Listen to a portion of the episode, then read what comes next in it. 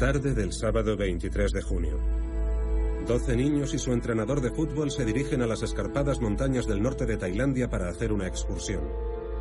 Y posan para hacerse una foto juntos antes de ir a la cueva de Tam Luang, un lugar que ya habían visitado antes. En un pueblo cercano sus familias esperan que regresen a casa más tarde aquel mismo día.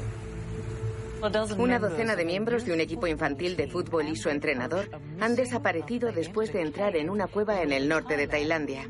Los investigadores creen que los adolescentes y su entrenador entraron en la cueva y nunca salieron. Equipos de búsqueda y de rescate desplazados a la zona buscan a los niños. El equipo pudo quedar atrapado por la crecida de un arroyo cercano a la entrada de la cueva.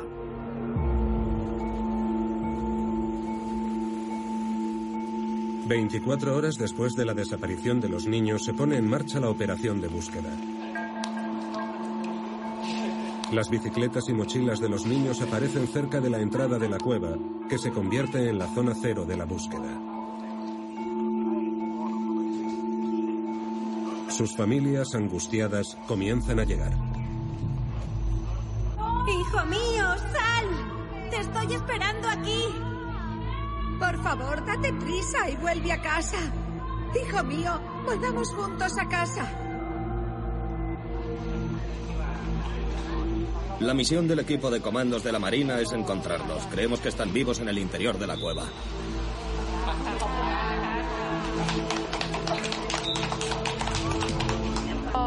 Espero que estén bien. Espero que los trece salgan a salvo.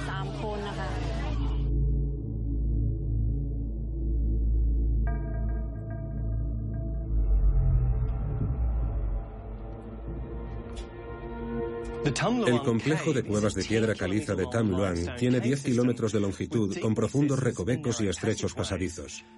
La mayor parte del año permanece relativamente seca, pero cuando llega el monzón, la cueva se inunda rápidamente y cuando eso sucede, resulta totalmente imposible entrar o salir de ella. El nivel del agua sigue subiendo y los niños no saben nadar. La noche después de que se denunciara la desaparición de los niños, un equipo formado por la élite de los buzos de la Marina tailandesa se une a la búsqueda. Trabajando sin descanso en la más absoluta oscuridad, los submarinistas vadean, nadan y se sumergen en estas aguas negras.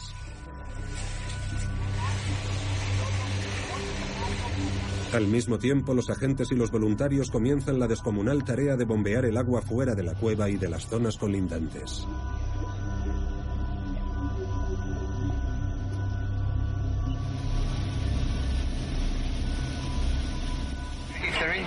Si han encontrado un lugar adecuado, podrían sobrevivir cinco o seis días. Pero el nivel del agua dentro de la cueva no deja de subir. Y llegará un momento en el que toda la cueva, incluso la entrada, quedará inundada.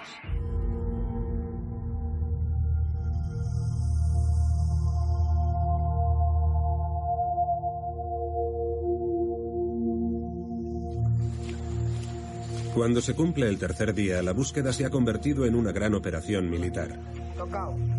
Centenares de voluntarios recorren la montaña buscando puntos de entrada alternativos al interior de la cueva.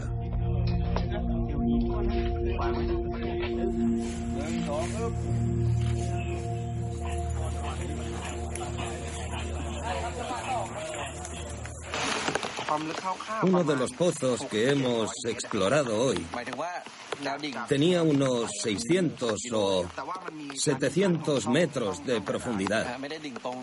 Pero hasta esa profundidad hay muchos niveles.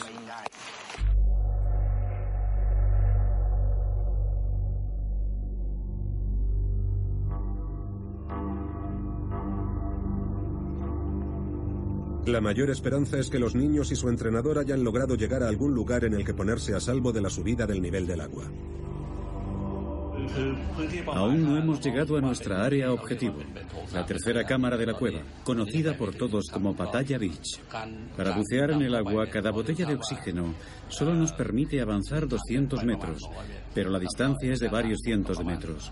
Seguiremos avanzando mediante la rotación de buceadores, no nos detendremos.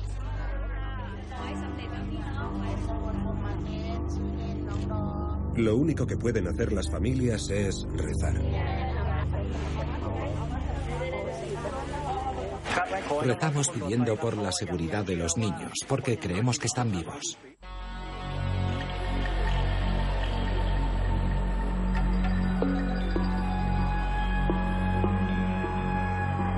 Después de cuatro días, sigue sin haber señales de que los niños estén vivos. Los comandos tailandeses no consiguen orientarse en el laberinto de estrechos corredores llenos de agua turbia. Las autoridades tailandesas solicitan ayuda internacional. Sí, fue un miércoles por la mañana. Yo aún estaba en casa. Eran las 5.45 de la mañana y mi jefe de operaciones, mi segundo en el escuadrón, me llamó y me dijo, Señor, estoy seguro de que está al corriente de que hay un equipo de fútbol atrapado en una cueva en Tailandia. Prepárese, porque nos han comunicado que es posible que tengamos que ir. Y yo pensé, estupendo, este es exactamente el tipo de misión para el que nos gusta que nos llamen. Lo siguiente que supe es que íbamos a bordo de un MC-130, uno de nuestros aviones, y que volábamos hacia Tailandia. Aterrizamos alrededor de la una de la madrugada del 28 de junio e inmediatamente el equipo principal viajó hasta la cueva.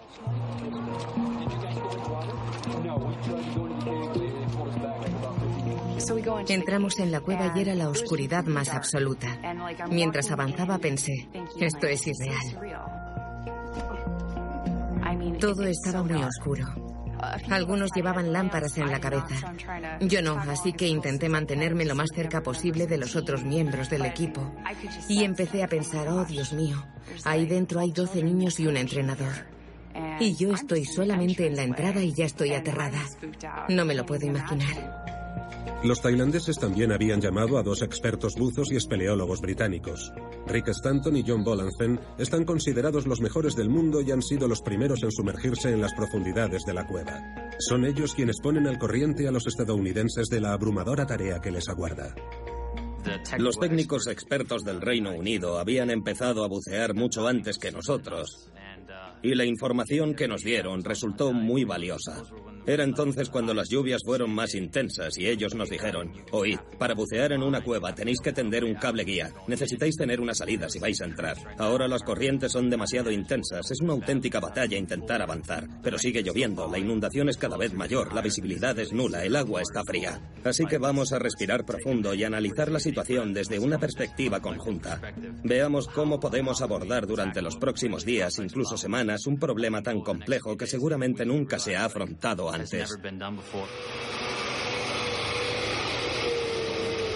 El domingo 1 de julio, cuando la lluvia da un respiro, el equipo de rescate de buceadores consigue establecer una base de operaciones en el interior de una de las cámaras de la cueva. Los buceadores británicos se adentran aún más en la cueva. Muy lejos de la superficie, nadan enfrentándose a las fuertes corrientes a lo largo de un kilómetro y medio. Y es entonces cuando se produce el momento que parece un milagro. Los hemos encontrado, los hemos encontrado. Casi diez días después de que entraran en la cueva. Levantad las manos. Gracias. Gracias. ¿Cuántos sois? Trece. ¿Trece? Sí, sí. Fantástico. No. Hoy no. Hoy no. Solo somos nosotros dos. Tendréis que bucear. Los buzos dicen que hoy no. Volveremos tranquilos. Vendrán muchas personas. Mucha, mucha gente. Somos los primeros. Vendrá mucha gente. ¿Qué día? Mañana. No, no, no, no. ¿Qué día es? Preguntan, ¿qué día es hoy?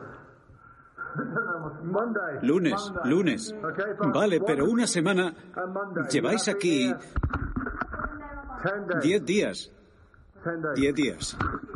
Sois muy fuertes. Muy fuertes. ¿Quién sabe inglés? Tradúcenos. No entiendo lo que dicen. Vuelve arriba. Vamos, sube. Volveremos. Tenemos hambre. Lo sé, lo sé. Te entiendo. Volveremos, ¿de acuerdo? Volveremos. Subid. Juntaos. Ahora van a hacer una foto. Diles que tenemos hambre. Ya se lo he dicho. Ya lo saben. ¿Qué día volveréis a ayudarnos? Os hemos encontrado. Hemos buceado hasta aquí para... Sí, mañana. Esperamos que mañana. La Marina tailandesa. Los comandos especiales vendrán mañana con comida, un médico y muchas más cosas. Hoy, ¿tenéis luz? ¿Tenéis una linterna? ¿Os traemos linternas? Ahora subid, ¿de acuerdo? Arriba, sube. Sube, hermano, arriba. ¿Pareces contento? Sí, sí, estoy muy contento. Sí, nosotros también estamos contentos. Sí, muchas gracias. Gracias. Vale. ¿De dónde venís? De Inglaterra, Reino Unido. Al principio todos respiramos aliviados. Los chicos habían logrado encontrar un terreno lo bastante elevado y habían sobrevivido en el interior de la cueva, incluso con los niveles de agua más altos. Después nos asustamos porque nos dimos cuenta de que estaban muy lejos. Ha habido rescates con buzos que se han llevado a cabo con éxito y rescates en cuevas que se han realizado con éxito, pero los rescates en cuevas con buzos son muy raros y nunca se había rescatado a 13 personas a dos kilómetros y medio bajo tierra. Las familias sienten que sus plegarias han sido atendidas, pero como enseguida se ve, su terrible experiencia solo acaba de comenzar. Los niños y su entrenador llevan una semana sin comer, están agotados y tienen miedo. La única forma de salir de allí es buceando, y por lo que sabemos, los niños ni siquiera saben nadar. Tras encontrar a los niños, Stanton y Bolanzen, los buzos británicos, llaman a casa solicitando refuerzos. Yo formo parte del equipo de espeleobuceo de la Asociación de Espeleología Británica. Por eso me llamaron. Y cuando oyes que hay 12 niños y un joven entrenador en esa situación, ¿qué es lo primero que piensas sobre las opciones o las posibilidades de sacarlos de allí? Lo primero que pensé es que no iban a salir. Son niños. Hemos rescatado antes a personas con vida. Y lo más importante es controlar el pánico bajo el agua. Puedes decirle a un niño lo que quieras, pero en una situación real, cuando tienes a un niño bajo el agua, lo más probable es que sienta pánico. Así que al principio pensamos que no sería posible sacarlos buceando. La primera inmersión de Jason en la cueva confirma sus temores.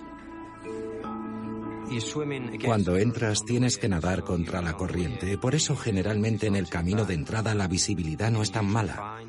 Para el primer buzo normalmente resulta fácil, pero el primer buzo mueve las aletas y las aletas crean remolinos en el agua que agitan el lodo. Y después el segundo buzo no tiene tan mala, perdón, no tiene tan buena visibilidad.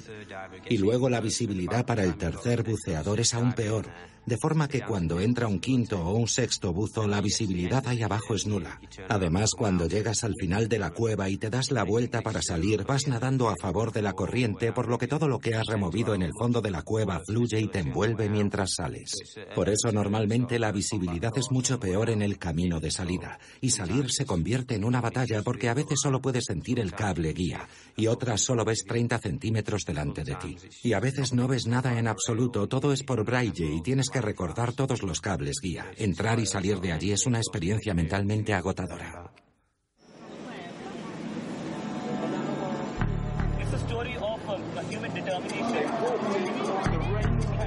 El drama en curso se convierte en una noticia de alcance internacional. Cientos de periodistas llegan a esta aldea improvisada y embarrada situada al pie de la montaña de Nang Non. Muchos tailandeses llegan también hasta aquí desde todo el país para ayudar en todo lo que puedan. Este campamento aislado que funciona las 24 horas del día alimenta y cuida a los miles de personas que participan en la operación. Prácticamente todo se proporciona de forma gratuita. Todos los que están aquí trabajan muchísimas horas, acarreando tierra, intentando alimentar a todos y dando su tiempo y posiblemente su dinero y sus conocimientos. Es un ejemplo de que cuando llega la hora de la verdad, personas de muchas naciones diferentes pueden unirse para trabajar juntas. Es algo maravilloso de ver. No tengo palabras para describir el liderazgo tailandés que hemos visto en esta operación, al igual que la gente. De verdad, es una cultura maravillosa. Todos esos voluntarios dando su tiempo sus recursos y no perdiendo nunca la esperanza. La operación de búsqueda se convierte en una misión de rescate. Un equipo de comandos de la Marina tailandesa, incluido un médico, llega hasta los niños atrapados y les lleva comida, agua, mantas térmicas y medicamentos.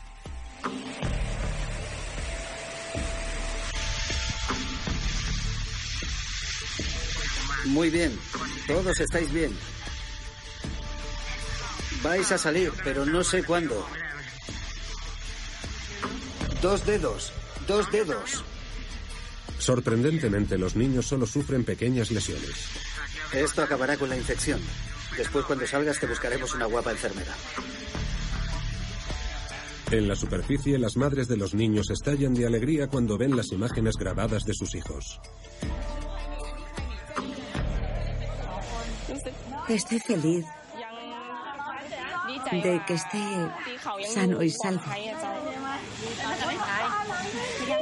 Quiero dar las gracias a todos los que están ayudando. Muchísimas gracias. Me muero de ganas de verle. Echo mucho de menos a mi hijo.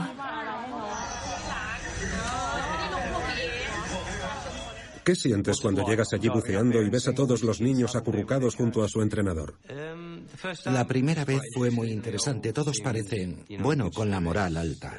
Se encuentran en un lugar bastante inhóspito y no pueden salir de aquella cámara. Tienen que hacer sus necesidades allí, tienen que comer allí, así que huele bastante mal. Y hace bastante calor. El primer día, cuando Chris y yo logramos entrar en la cueva, los visitamos y charlamos con ellos. Como tú dices, hay cuatro marines allí, así que hay alguien que cuida de ellos. Nosotros les llevamos regalos de, bueno, cartas y regalos de los padres y trajimos sus mensajes de vuelta. Fue una buena experiencia para ellos y para nosotros porque les llevamos mensajes del mundo exterior. Mientras el país y el mundo entero celebran que los niños están vivos, los rescatadores se enfrentan al enorme reto de sacarlos de allí. La operación de búsqueda de entradas alternativas a la cueva ha fracasado. Intentábamos encontrar otro camino porque sabíamos que la inmersión era la manera más peligrosa de sacar a esos niños. Habíamos tenido a centenares, puede que incluso a millares, de militares tailandeses con los que estábamos coordinados y no consiguieron encontrar ninguna otra entrada a la cueva. Y consultamos a todos los expertos espeleólogos que pudimos localizar y todos nos confirmaron que no existía otra forma de entrar y de salir de la cueva, solo por la entrada principal. La misión no puede ser más peligrosa. Los niños y su entrenador están a mil metros de profundidad y a dos kilómetros y medio de distancia dentro de una cueva conocida por su peligrosidad. Lo más duro de todo es intentar transmitir ánimo solo con palabras, sin estar físicamente en ese entorno al que se enfrentan algunos de esos hombres y hablar con muchos aficionados expertos a la espeleología que te dicen, esta es una de las cinco cuevas más peligrosas en las que he estado en toda mi carrera. Cuando oyes eso se te pone la piel de gallina, pero tienes que hacerlo, tienes que sacar a un grupo de personas y, por si fuera poco, el agua está fría y además está cenagosa y la visibilidad es nula, de forma que solo puedes guiarte por el tacto. Tienes que extender la mano y tocar las diferentes estalactitas o rocas. Y también hay partes de la cueva en las que la corriente es muy fuerte y el camino se estrecha y se hace muy angosto. Y tienes que intentar pasar por ahí. Y con una corriente tan fuerte, resulta muy peligroso. La opción de dejar a los niños donde están hasta que pase el monzón es considerada y descartada. Algunos de los buceadores llevaban controladores de atmósfera que mostraban que el nivel de oxígeno era cada vez menor. Era una gran preocupación para nosotros porque una de las posibles opciones era dejar allí a los niños durante cuatro meses. Así que esa no parecía la mejor opción. Además estaba el problema de la comida. Conseguimos llevarles algo de comida con un equipo de buceadores tailandeses y británicos, pero solo unas 100 raciones. Y para 15 personas, bueno, de 13 a 15 personas no durarían mucho. Y también hay que tener en cuenta la limpieza, la higiene, si se produce algún tipo de infección, por ejemplo. De forma que la idea inicial de esperar a que el agua desapareciera durante tres, cuatro o cinco meses demostró ser un plan de acción poco realista.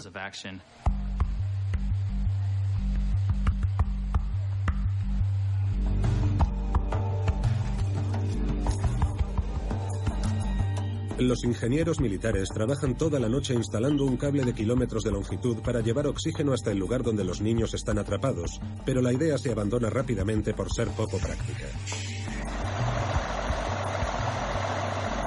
Las bombas extraen agua de la cueva sin descanso, pero se anuncia la llegada de fuertes lluvias que podrían anegar por completo todo el sistema de la cueva. Esta es solo una de muchas bombas instaladas para intentar rebajar el nivel del agua en el interior de la cueva. Algunas han llegado desde tan lejos como Estados Unidos, y sin ellas la operación de rescate sería infinitamente más peligrosa. La lluvia seguía siendo el elemento determinante, por lo que había que forzar cada bomba al máximo. Sacar toda esa agua era luchar contra la naturaleza. Pero cuando realmente fuimos conscientes del flujo de agua que estaba entrando y de la disminución del oxígeno en la cámara número 9, nos vimos obligados a tomar una decisión. Teníamos que hacer algo cuanto antes. Un grupo de policías australianos y personal militar está en el terreno desde que comenzó la búsqueda. Pero son dos veteranos y expertos espeleobuceadores británicos quienes tienen un papel crucial, y los dos estaban a punto de irse de vacaciones. Tenía las maletas hechas y estaba a punto de volar a Nullarbor. Harry y yo salíamos de viaje al día siguiente, así que tuve 45 minutos para ir al aeropuerto. Y en ese tiempo tuve que deshacer el equipaje, hacerlo de nuevo, coger el equipo que iba a necesitar aquí y salir. El doctor Craig Challen es un veterinario de Perth jubilado recientemente. Su amigo Harry es el doctor Richard Harris, un anestesista de Adelaida. Juntos han buceado por todo el mundo. Llevábamos algunos días en contacto con los británicos antes de viajar aquí, de forma que estábamos bastante familiarizados con la situación en la cueva. Y Sí, la verdad, aquello no tenía muy buena pinta, en absoluto. Era un recorrido muy largo y la mayoría de ellos ni siquiera sabía nadar y mucho menos bucear.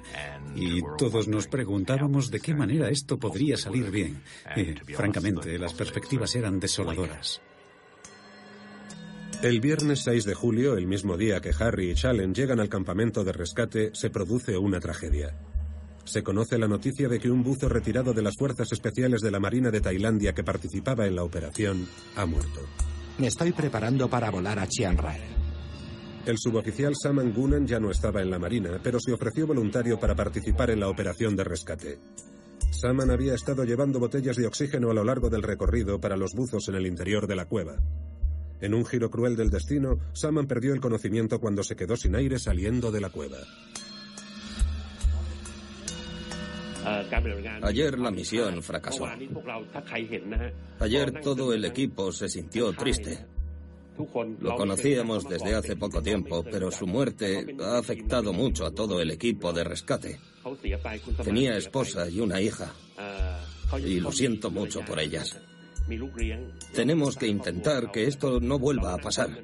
Es por esto por lo que debemos seguir preparando nuestro plan de rescate. Todos nos vamos a esforzar al máximo. Obviamente ya conocías la noticia de la muerte de Saman Gunan, un exbuzo de los comandos especiales. ¿Esto confirma los peligros, los riesgos de esta misión? No hay ninguna duda de que esto es algo extraordinariamente peligroso. Y no tanto para nosotros. Nosotros podemos cuidarnos solos porque esto es a lo que nos dedicamos, sino para el resto de los implicados. Y para los buzos de la Marina tailandesa, que son hombres muy capaces, pero este no es un entorno al que estén habituados ni para el que hayan sido entrenados. Sí, evidentemente ese fue un momento muy duro. Tuvimos que dar un paso atrás, hacer una pausa operativa y revaluamos los riesgos que estábamos dispuestos a aceptar. Y al mismo tiempo los asumimos. Bien, esto no cambia nada. Esos 12 niños y su entrenador siguen allí dentro. Tenemos que seguir adelante y sacarlos de allí. Por muy trágico que fuera aquel hecho, y para mí, él es sin duda un héroe para el pueblo tailandés y para todo el mundo. Eso no nos detuvo. Al contrario, nos reafirmó aún más en nuestra decisión. Dijimos, no permitiremos que su muerte haya sido en vano. Tras la tragedia, el ánimo de la misión cambia. Al fugaz momento de euforia cuando encontraron a los niños le sustituye una sensación de crisis y una mayor determinación. Todo el mundo empezó a seguir exactamente el mismo recorrido lógico que rápidamente nos había llevado a aceptar que la opción de la inversión era la única posible y los responsables de la Marina tailandesa solicitaron una audiencia al ministro del Interior. Y lo hicimos porque estábamos convencidos de que teníamos un plan bastante decente. Y cuando informamos al ministro del Interior, se lo presentamos en la misma secuencia lógica. Yo le dije, Señor, el mundo nos observa. Hay 12 niños y un entrenador de fútbol atrapados aquí. Las emociones tienen un papel muy importante aquí. Y lamentablemente en este tipo de situaciones, las emociones no son nuestras amigas. Las emociones no nos ayudan a tomar decisiones sensatas. Y le dije al ministro del Interior, Señor, estamos contemplando todo esto solo desde un punto de vista lógico. Intentamos dejar a un lado todas las emociones. Pero hemos llegado a un punto en el que solo nos queda una opción. Y si no elegimos la opción de bucear, entonces las circunstancias que rodean la situación tomarán la decisión por nosotros. Y creo que ellos entendieron perfectamente esa lógica, porque poco después los marines tailandeses nos dijeron, lo han aprobado. Vamos a entrar y eso es lo que haremos. Inmediatamente comenzamos con los preparativos. Ensayamos la idea y reprodujimos exactamente como creíamos que era la cueva. Usamos botellas de agua como si fueran botellas de buceo y las hicimos etiquetar. Sabíamos que nuestras posibilidades serían mayores y empezábamos a hacer cosas no convencionales como llenar la botella de buceo con un 80% de oxígeno en lugar de con aire ambiente estándar. Después preparamos los equipos. ¿Les servirán estas máscaras integrales de buceo? ¿Servirán estos trajes de agua? ¿Cómo controlaremos sus compensadores de flotabilidad? Unos niños voluntarios nos ayudaron a ensayarlo todo y los tailandeses consiguieron una piscina en una escuela y fuimos allí a ensayar. Teníamos a los buzos y a niños con los equipos que íbamos a usar para el rescate, practicando cómo moverlos bajo el agua, cómo pasárnoslos y repasando todos los detalles para simular lo mejor posible lo que tendríamos que hacer una vez que se tomara la decisión. Y para que pudiéramos decir que, en la medida de nuestras posibilidades, lo habíamos preparado todo, colectivamente, y que íbamos a dar lo mejor de nosotros mismos, a pesar de que sabíamos que era una misión de alto riesgo.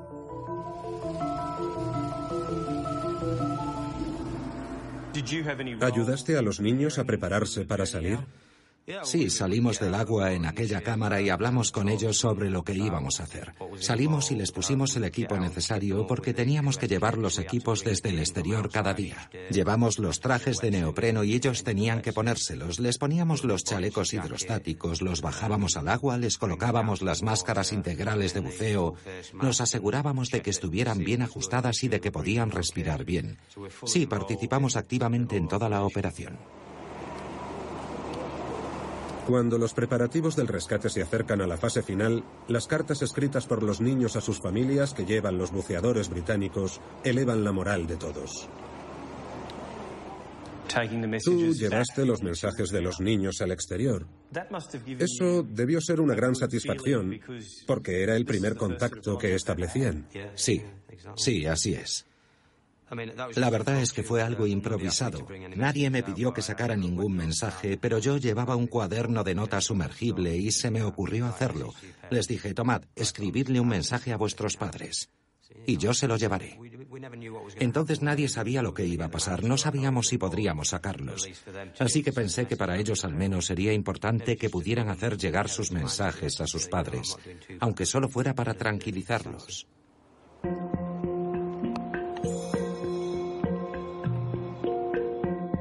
Mamá y papá, os quiero. Si consigo salir, por favor, llevadme a comer cerdo crujiente.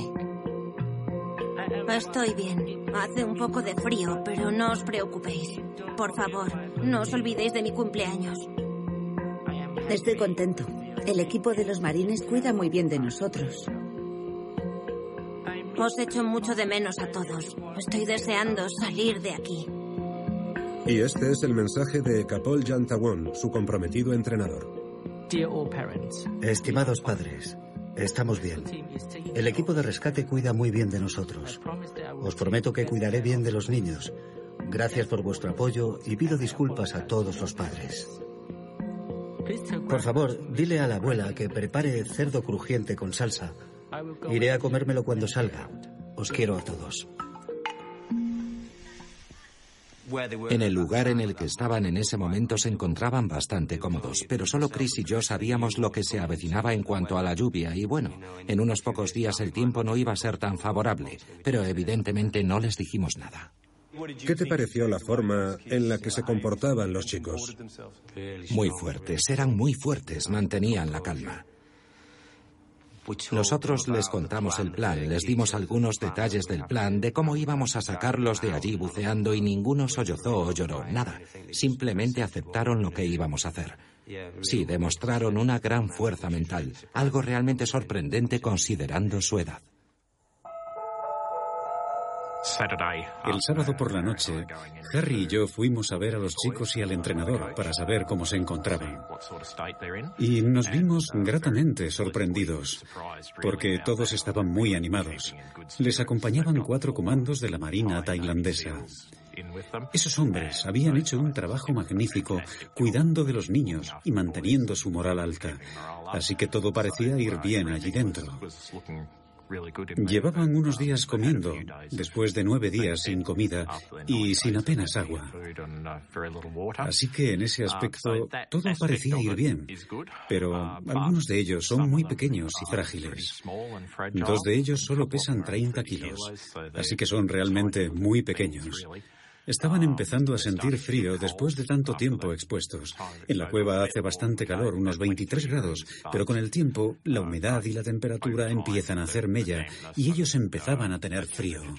Y lo único que llevaban puesto eran las camisetas y los pantalones cortos con los que habían entrado, así que no tenían gran cosa para protegerse. ¿Cómo se decide quién sale primero, quién va en cada grupo y cuándo sale el entrenador? Esa fue una decisión de los chicos, del entrenador y de la Marina tailandesa. Nosotros les contamos lo que íbamos a hacer y les dijimos que eligieran a sus mejores hombres y así lo hicieron. Así que no tuvimos nada que ver en eso. No fue... ¿Ni con las fortalezas o las debilidades de los niños? Harry no fue quien los eligió, como se ha sugerido. Creo que los más valientes fueron los primeros que salieron. El nivel de riesgo era increíblemente alto. Y yo pensaba que las posibilidades, las probabilidades de éxito eran muy reducidas. ¿Entonces pensaba que no existía ninguna posibilidad de sacar a los trece? No pensaba que no hubiera ninguna posibilidad, pero cuando el gobernador me preguntó directamente qué probabilidades de éxito creía que tenían, yo le dije al gobernador que tal vez tuvieran entre un 60 y un 70%. Yo estaba totalmente convencido de que tendríamos algunas víctimas y que tres, cuatro o quizá cinco morirían.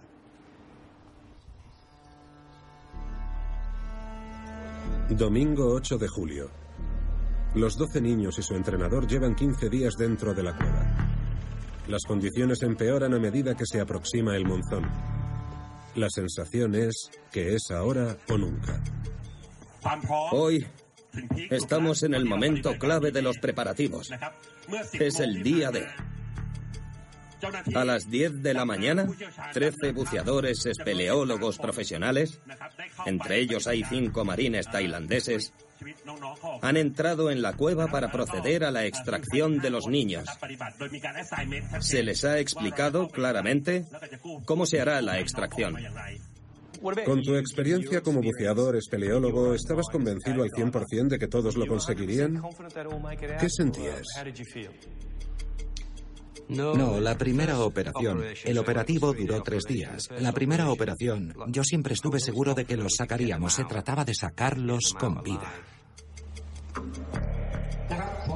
A todos los periodistas y a quienes no participan en la operación, les pedimos educadamente que abandonen el área. Las autoridades tailandesas ordenan que todas las personas que no participen en la operación de rescate abandonen el área. Los medios tienen que alejarse a 500 metros del centro de operaciones. Tenemos que llevárnoslo todo. Puedo confirmarles que los 13, los niños y el entrenador están preparados física y mentalmente. Conocen nuestro operativo y están perfectamente preparados y listos para salir independientemente de las dificultades a las que tendrán que enfrentarse. Al anochecer llega una flota de ambulancias. En total son 13, una por cada niño más el entrenador.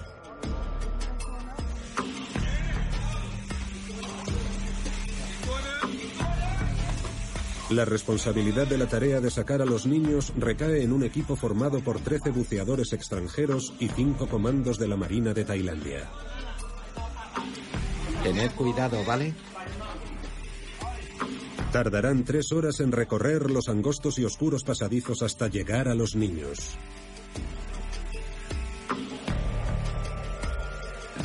La cuestión principal era, ¿enseñarán a esos chicos a bucear para salir o tendrán que salir como una carga y nosotros tendremos que hacerlo todo por ellos? Y la verdad, la primera opción no era posible, debido a las barreras del idioma y al hecho de que son muy jóvenes y muy pequeños, por lo que nosotros íbamos a tener que hacerlo todo por ellos. Aquí es donde están los niños, en la cámara número 9. Sí. Y aquí hay una subida.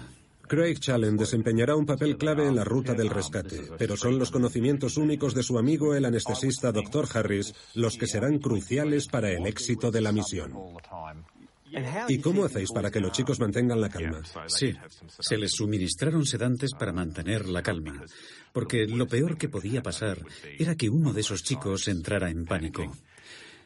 Y si a mí me pusieran una máscara integral sin tener ninguna experiencia previa y me sacaran de una cueva en un viaje de tres horas, yo también estaría aterrorizado y probablemente sería presa del pánico. Sí, se les sedó un poco. ¿Estaban completamente calmados o...? Sí, sí. Así que básicamente se les suministró un anestésico para dejarlos inconscientes. Sí, sí. Allí no había mucha actividad. Una fuente oficial ha contado a este programa que el gobierno australiano negoció con las autoridades tailandesas la inmunidad para cualquier australiano que participara en la sedación de los niños por si algo salía mal.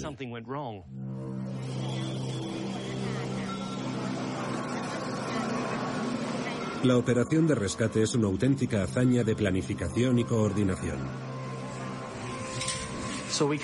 Para facilitar la tarea, dividimos la cueva en nueve zonas, nueve secciones. Estaba la entrada a la cueva y después se bajaba la número uno. Las cámaras uno y tres eran un poco más largas y más técnicas, se requerían cuerdas. Los buceadores británicos se hicieron cargo de los lugares realmente complicados porque eran los que más experiencia tenían, 30 años o más de experiencia. Y lo hicimos así porque sabíamos que cada rescatador tenía fortalezas y conocimientos diferentes. Y fue así como organizamos todo el equipo. El equipo estaba formado por más de 150 personas, desde la cámara número 9 hasta la entrada de la cueva, trabajando como un gran equipo y con muchas responsabilidades diferentes. Mi papel era ser uno de los llamados buceadores de recuperación. Yo tenía que recoger al niño en la cámara 9 y llevarlo hasta el exterior. Teníamos que sumergirnos y bucear con el niño.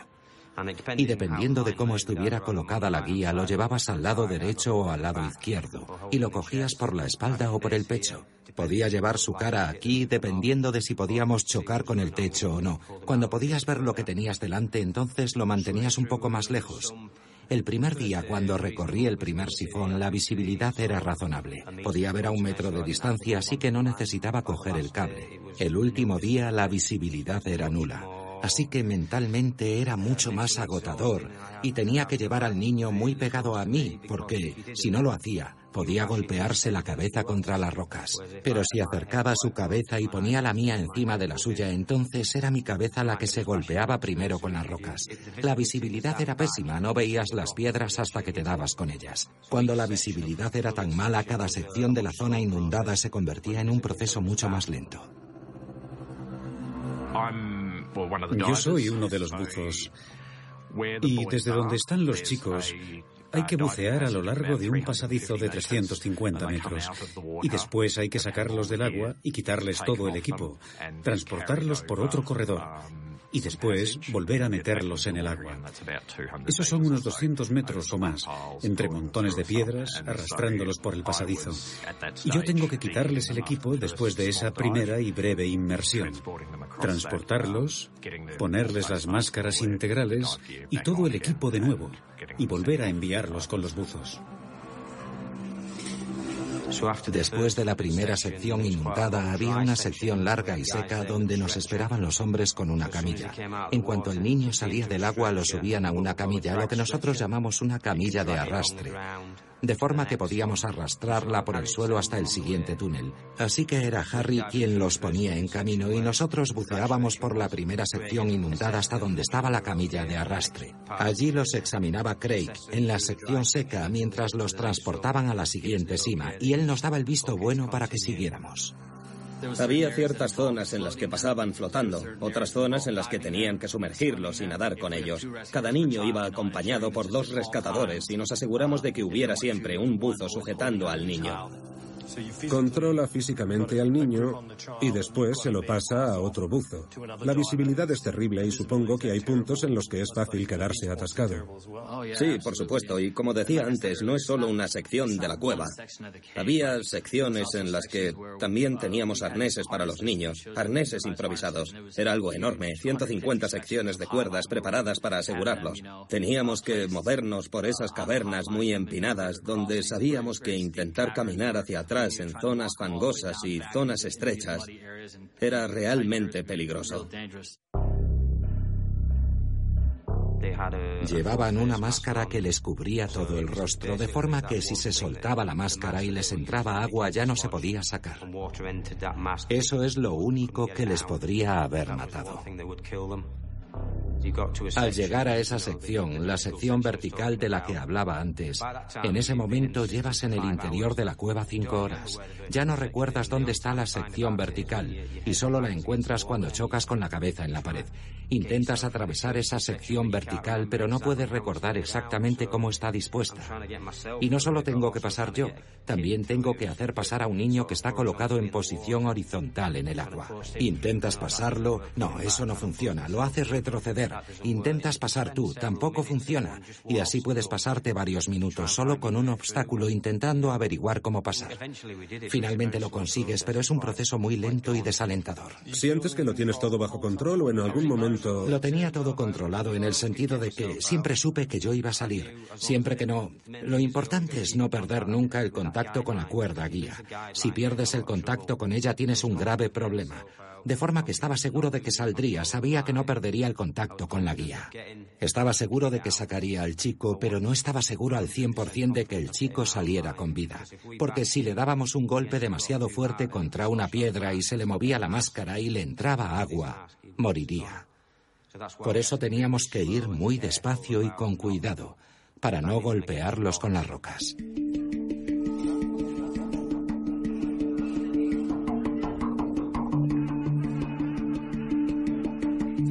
Tras 16 días ha llegado el día que todos estábamos esperando. Los jabalíes salvajes ya están fuera de la cueva.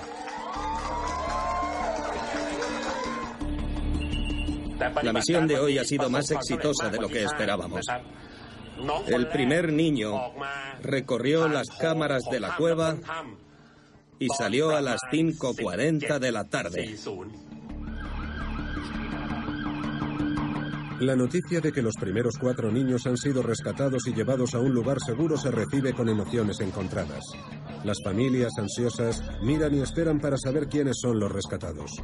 Para algunas es la euforia, para otras más espera y ansiedad. Me preguntaba si él estaría bien. Me decía a mí misma que todo saldría bien.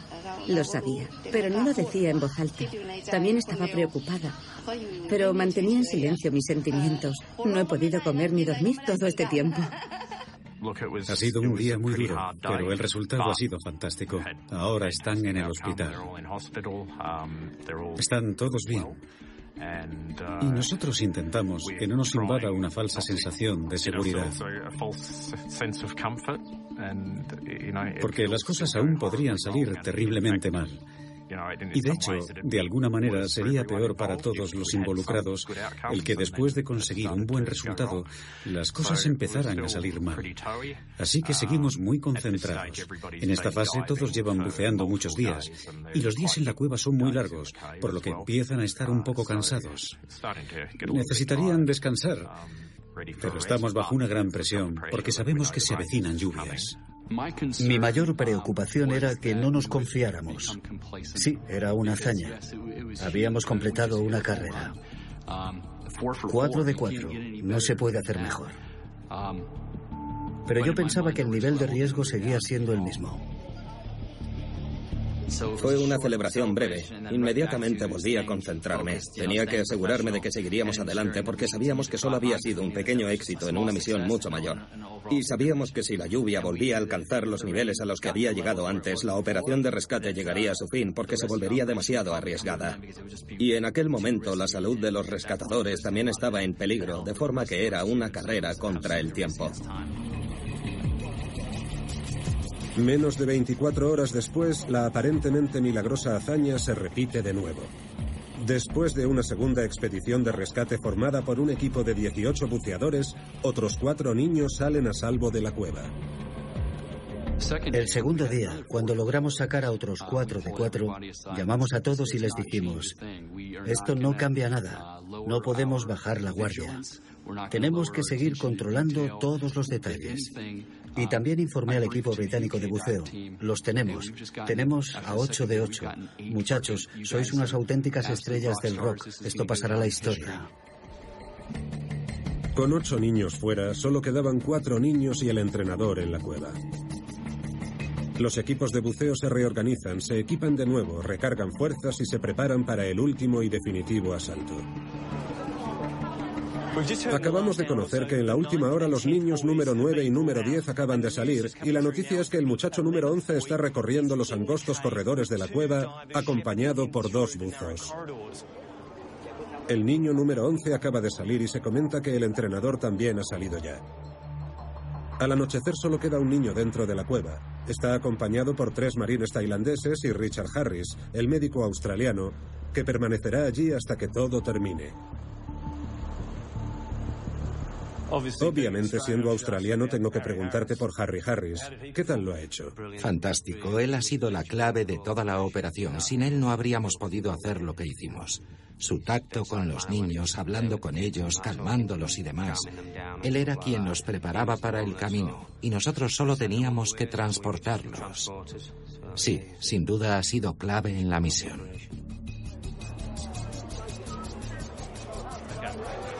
Bien, se ha filtrado la noticia. Aún no es oficial, pero los 13 miembros del equipo de fútbol Jabalíes Salvajes han salido ya de la cueva. La misión de rescate ha sido un éxito sin parangón. Este ha sido un rescate milagroso.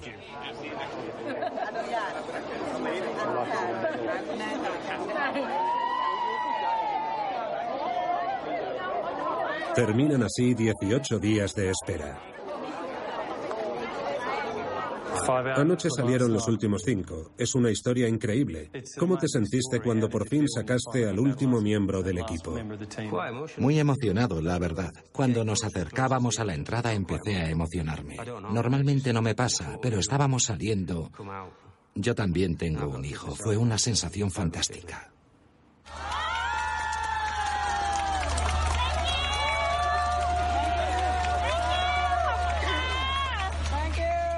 Cuando salió el último grupo, nos informaron de que estaban saliendo los cuatro marines tailandeses. Todo el mundo estaba allí esperando. Eran las diez en punto de la noche. Todos nos relajamos un momento y dimos rienda suelta a nuestras emociones. No puedes evitar sentirte emocionado. La emoción te desborda. Todos pensábamos, lo hemos conseguido, formamos un gran equipo. Fue necesario que se unieran todas esas personas diferentes y seguro que todo el mundo nos estaba observando. Una enorme sensación de alivio. Aquel fue el mejor momento para los buceadores, porque solo teníamos que salir de la cueva y volver a casa. Todos los demás tenían aún mucho trabajo por hacer. Los muchachos de la Marina tailandesa aún tenían que salir, de forma que iban con tres o cuatro horas de retraso. El equipo de fútbol está a salvo, pero se produce un último y dramático momento para los rescatadores que aún están dentro de la cueva. Sí, no sé si fue una intervención sobrenatural, pero una de las bombas en la cámara 3 falló.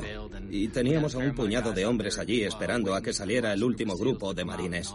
Y recibimos el aviso. Atención, el nivel del agua está subiendo muy deprisa. Fue la última descarga de adrenalina de la noche. Para las autoridades tailandesas que la habían dirigido, el resultado de la misión fue un sueño. Equipo de Tailandia, equipo de funcionarios gubernamentales, equipo de la industria privada, equipo de los medios que nos ayudaron, incluido el apoyo de todo el mundo. Hemos hecho algo que nadie creía posible. Es la primera vez en el mundo. Es un orgullo para nosotros. Misión posible del equipo de Tailandia.